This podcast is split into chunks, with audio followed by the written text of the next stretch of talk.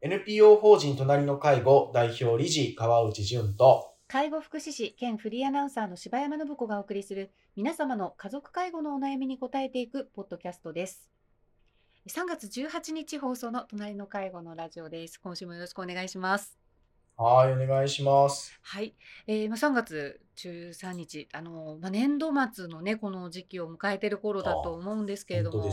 ねはいまた、こう進学だとかねあの新入職だとかいろんなねあのー春を迎える頃かなと、本当ですね。え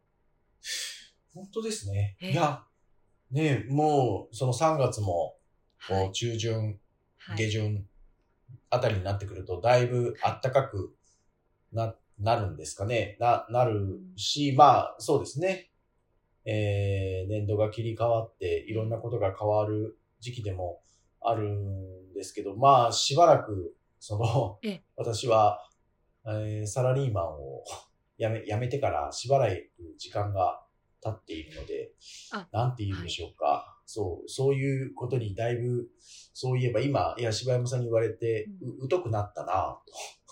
本当に。まあ自分の子供の、そうか、ね。だから進学とかぐらいでしか私は感じないんですよね。で、いや、もともと私あの、社会福祉法人って、まあ、あの、介護の事業、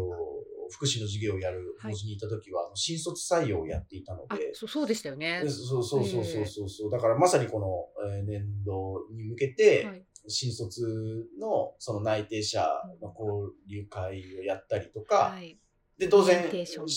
そう、4月になればはいオリエンテーションをして、はいその新入職の職員さんのこの育成を、プログラムをはい一緒に考えたりとかさせていただいてたんですけど、ええそうですね。あの、なんて言うんでしょうかね。新卒のお介護職のおはい職員さんが入ってくることで、やっぱりこう職場というのがすごくあ明るくなるっていうか、なんか新しい風が流れてくるというか、ねなんかね、自分がこのね、介護の仕事を始めた時のことをすごく思い出したりとか、うん。なんかそういうことの効果もあって、ああ、新卒採用ってすごく大事だなって思ってたことがありましたね、そういえば。ははいはい。い、はい。ねえ。一方でね、はい。もうやっぱり今なかなか私も今少しそういうお手伝いもしてるんですけれども、ああ、はい、はなかないか。やっぱりあの新卒の方で介護の方にっていうのがね、なるほど。まあかなり確かに。確かに厳しい昨今でございますよ。いやー、まあ確かにこうね、人材のはい。難しさっていうのは、確かにあるなと思うんですけど、そうですねー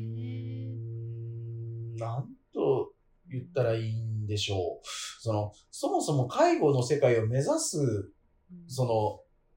ど、土壌というか、えっ、と、えええこう風風土というか、ね、なんかそういうのが、まだまだ。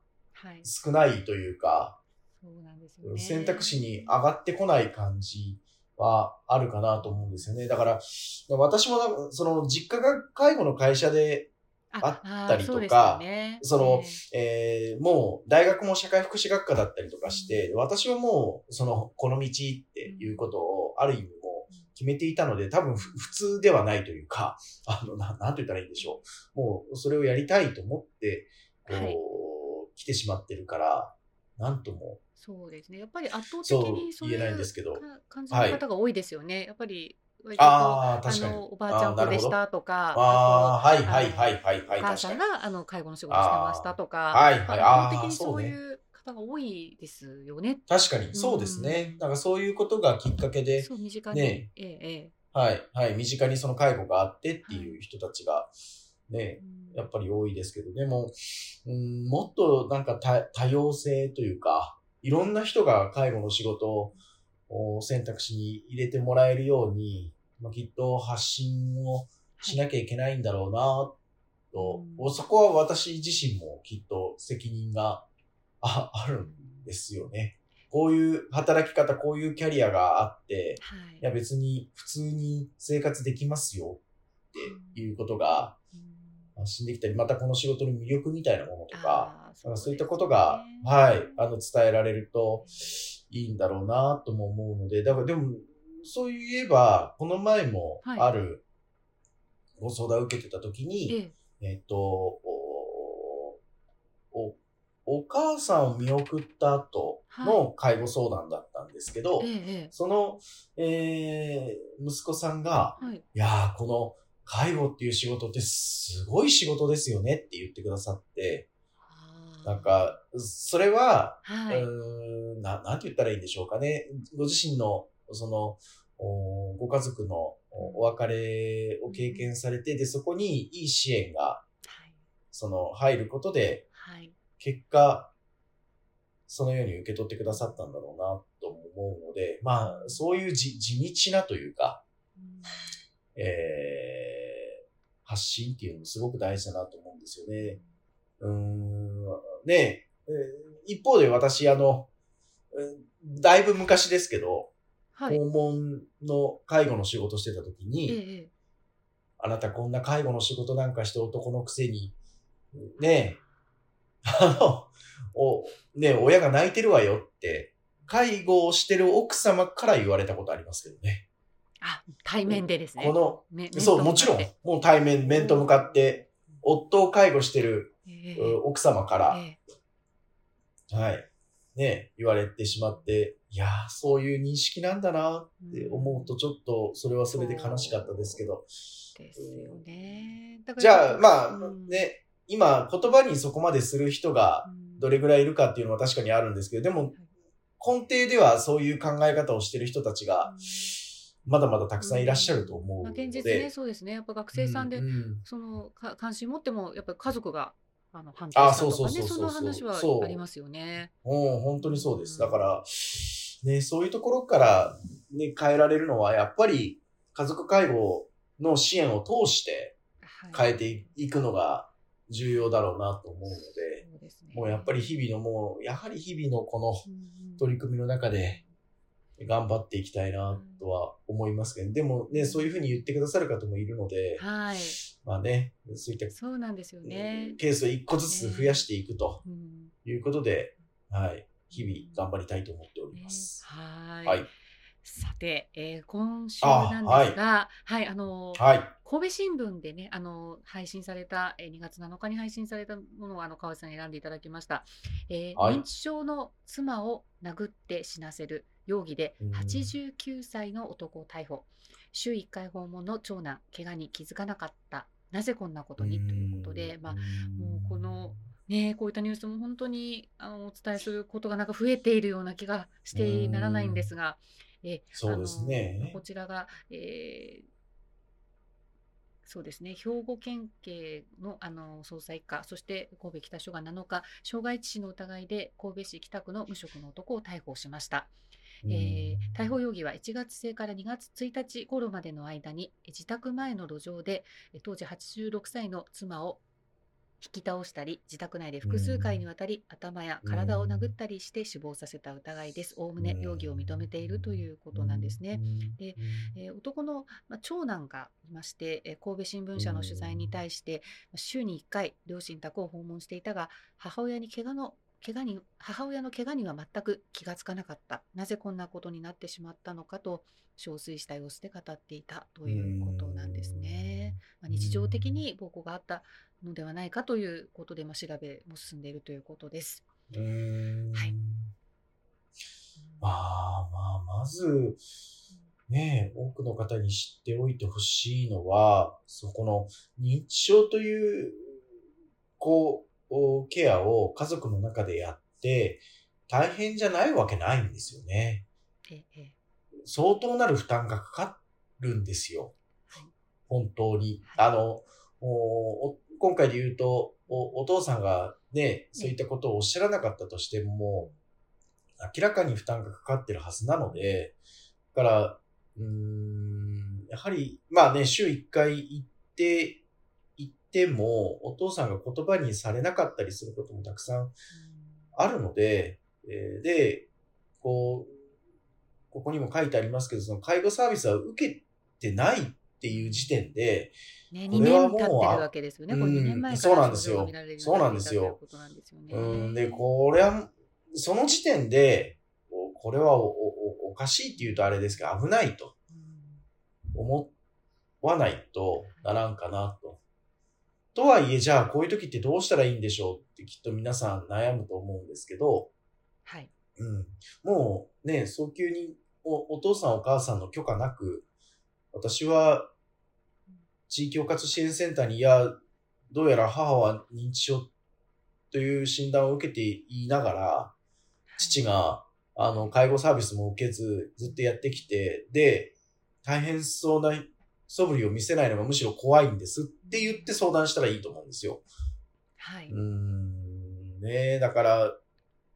まだまだ、まあね、当然、そうすればいいっていうのがなかなか伝わっていかないところはあると思うんですけど、でも、このニュースを見て、あの、一人でもね、多くの方が、ああ、そう、そういう風になるんだな、とうんいうことに気づいて、えーこれを繰り返さない。と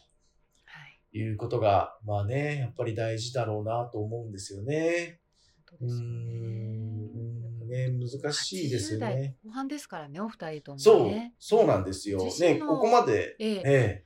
体のケアのそう。あさえその通りです。ことですよね。本当です、本当です。で、ええ。ここまえでえご夫婦の関係を続けてこられて、はい、最後にね、こういった形で、こうね、お母様とのお別れをしなきゃいけないっていうのは、はい、まあもう本当に誰にとっても辛いことですので、うーん、ね、ぜひこの認知症をによってこういったことが引き起こされる可能性があるというのは、もうぜひ知っておいてほしいし、まあ、うんね、よく私も相談を受けると、はい。い、や、本人が嫌だって言ってるんですうんと。そのサービスをね、利用することを、もうとにかく強くうん、あの、拒否をしているんです。と言って、だからもう家族でやるしかないんですって、諦めてる人たちもたくさんいいるんです。もう実際そういう相談いっぱい受けるんですけど、ええ。まあでも、そもそも、私、あの、認知症の方専門のデイサービスで働いてましたけど、なんか、最初から楽しくデイサービスに来る人なんて一人もいないんです。そもそも。そうですねあの、ええあの、拒否がない人ってはいいるんですかって逆に私は思うんです。うん そもそも。で、で、で、その拒否って簡単に言うけれども、うんあの、その、えーっとな、なんて言うんでしょうね。デイサービスっていうところがあって、はいはいとか、ね、ね、あの、そういうところでサポートを受けるのが必要なんだよっていうふうに説得したって、それはご本人からしたら、いや、何そのデイサービスとかって、思うだろうし、また、ね、私はそんな人たちが行くところに、私が行く必要があると思わないと。いうことだろうし、そうねまあね、認知症という症状を発症されていて、やっぱり、ななんて言うんでしょうかね、不安がいっぱいになられてると思うので、そこでいきなり新しいことを、はいおーね、提示されても、そりゃ本人は怖いから拒否されると思うんです。だから、その、伝え方、言い方はいを、やっぱり工夫しなきゃいけないんですけど、でもそれは、ご家族だけで抱え込む必要は全くなくて、はい。あの、ケアマネージャーさんとか地域おかと支援センターと一緒に、こういうふうにどうしても拒否をしてしまう母を、まあ、妻を、どうやって、えー、楽しくうん。サービスにつなぐことができるだろうか、ということをええ一緒に考えていただけるといいんですけど、もう最初から諦めてしまって、そもそも相談もしていなくて、っていうと、まあこういった事件につながる可能性がかなり高いんですよね。ね。あの、あ愛情とか、うん。その、な、なんて言うんでしょうか。うん。えー、または努力でうんなんとかなるものではないのはで、えー、えー、えー、あの、頑張って関わればなんとかなるとかっていう、もうなんかそういうことでもないので、で、しかも、頑張って関わり続けなきゃいけない家族って、もはや家族として、どう、どうなんでしょうか？とね、思うんです。お互いが、な、なんて言うんですかね。えっ、と、し、自然にというか心を許して関わり合えるのがご家族の関係、えーだと思うんですよね。だから、なんか、わ私はだからそう思うと、うん家族なんだから面倒を見るのが当たり前っていう言葉って、なん、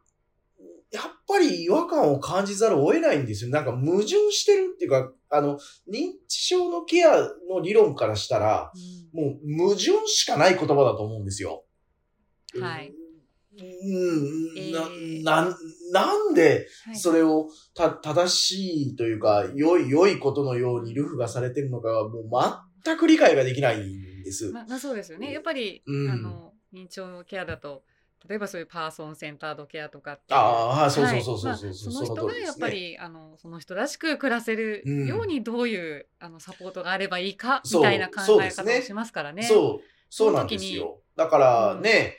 愛情は大事だけど。そうそうそう、そうそうなんですよう。んあの、愛情があるから、やっぱり、その、つい、今日は何月何日とか、さっき食べたご飯、何だったか覚えてるとか、はいうん、あのー今の季節はとか、で、家族は聞きたくなるし、一人でお出かけされようとしてたら、はい。心配だから、はい、今出かけるなって止めると思うんですよね。でもそれはご本人の混乱をを生むので、そうですね。えーやっぱりなんだからでなんでにね。うん、そう、そうなんですよね。うんあ私思うのは、その、えっ、と、いや、だからご家族が認知症のケアをできるようになりましょうとは全く思わないんです。あはいはい。いや、っていうか、それは無理だと思うんですよ。そうなんか、えっ、、と、えー否定しないとか、穏やかな口調で関わるとか、えっ、と、その方の話しやすい話題を続けましょうとかって、まあ、ね、そこういう、その基本姿勢、ええ認知症の方と関わる基本姿勢みたいなものがありますけれども、でもこれは我々専門職が。やるべはいき姿勢であって、これを家族のその会話に、えー持ち込んだら良くないし、それはもはや家族ではないうんですよね。あの良い介護をするために家族関係があるわけじゃないはいので、まあのーそうですよねまあ喧嘩すんのも家族だしっていや、で、いいじゃないですかねって。で、でも、それだけになると、え残念ながらこういうね、事件につながる可能性があるから、まあ本来の、ね、だから家族のこう関係性そうが変わってきてるってことそうですよね。そうそうそうそうそうそう、ねそうなんです。だええだから、あの、な、なんですかね、家族で面倒を見るのが当たり前とか、家族でやってあげなきゃ誰がやるんだ、うん。みたいな考え方って、うーん、私は、ど、どう見ても正しいとは思えないんですよね。うーん。で、、で、あの、多くの方はそこまではっきりとは、あの、考えていなかったり、その、なんか他の人のサポートを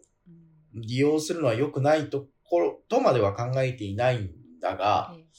えっ、と、本人が拒否をしたときに、やはり皆さんの思考が、なん、なんて言うんでしょう、こうと止まってしまうというか、はいはい。あ、これはもうダメだってうん。思ってしまうんだろうなと思うので、うん、そのご本人の拒否というもの、まあそもそも拒否っていう言葉も私あんまりいい言葉じゃないような気がするんですけど、そうですうん。ねなんか、しかそのええ。そうですね、ねその不安を発せられてることに、やっぱりこう、家族だけで付き合い切ろうみたいなことはぜひ思ってほしくないんですよね。いや、絶対チャンスあると思うんですよ。あの、はい。お声かけの仕方によって、はい。えやり方によって。で、それは、もう、あの、ご家族が説得する前に私たちが関われるといいですよね。そその方が、うん、多分誘いやすさっていうか、その、えーっと、ななんていうんですかね。えーっと、ハードルは相当、な、難易度は相当に低くて済むので、だから最初からご家族でやろうっていうことを考えないのが一番いいんじゃないかなと思うんですよね。本当ですね。うん、うん、なんか、そう、そういったことがもっと多くの人に伝わってほしいなと、このニュースを見て。思いましたかね。で、えーとはいえ、おまあ、やっぱり、その、こう、まあ、今回のニュースのようにお、お父様が頑張りすぎちゃってる時はもうお父様自身が判断できる状況じゃなくなっていくので、やっぱり周りの家族が、うんこの状況を冷静に捉えて、はいええあの、周囲に SOS を出すと。はいもう、うんこれをやはり